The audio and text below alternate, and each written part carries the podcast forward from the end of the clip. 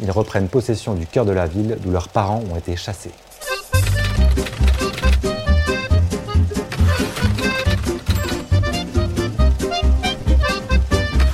Salut à toi, c'est Jérémy de Gang de Paris. Bienvenue dans ce nouvel épisode. Aujourd'hui, on va parler de la géographie et des noms des bandes Apaches. C'est parti.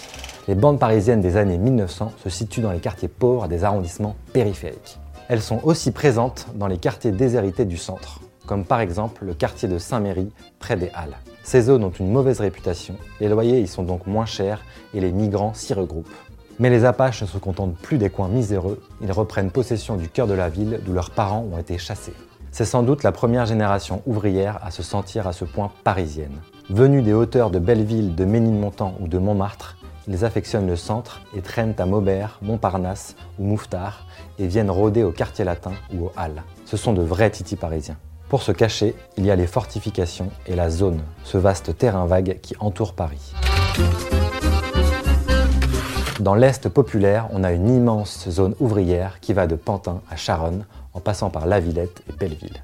On y retrouve de nombreuses industries, des usines sales, de vastes étendues désertes et une population qui sert de main-d'œuvre. Cette situation va entraîner une montée de la pauvreté et de la violence. Cette partie de Paris, comme laissée à l'abandon, regorge de bandes apaches.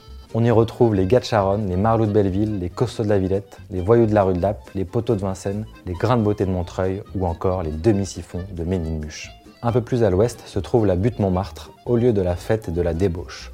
On y trouve les bandes des loups de la butte, mais également celles des tombeurs de la goutte d'or. Plus au nord, derrière le périphérique actuel, on a les terreurs de Saint-Denis et les cœurs d'acier de Saint-Ouen. Encore plus à l'ouest, dans le 17e arrondissement, les montes en l'air des Batignolles s'occupent de cambrioler les appartements des beaux quartiers. Tout comme au nord de la capitale, on retrouve dans le sud des quartiers très pauvres, proches de la zone et des fortifications. De nombreuses bandes vont se former suite aux exploits de leurs voisins du nord-est on va voir apparaître les tatoués d'Ivry, les étrangleurs de Bercy, les étoiles du 13e, les cannibales de Gentilly ou encore les sotopathes de la glacière.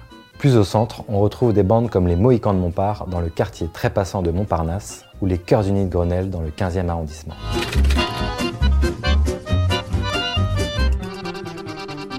Si l'épisode t'a plu, tu peux noter ce podcast, ça m'encourage à continuer et à faire d'autres sujets. Pour plus d'articles et de contenus sur les Apaches parisiens, rends-toi sur www.gangdeparis.com. À très bientôt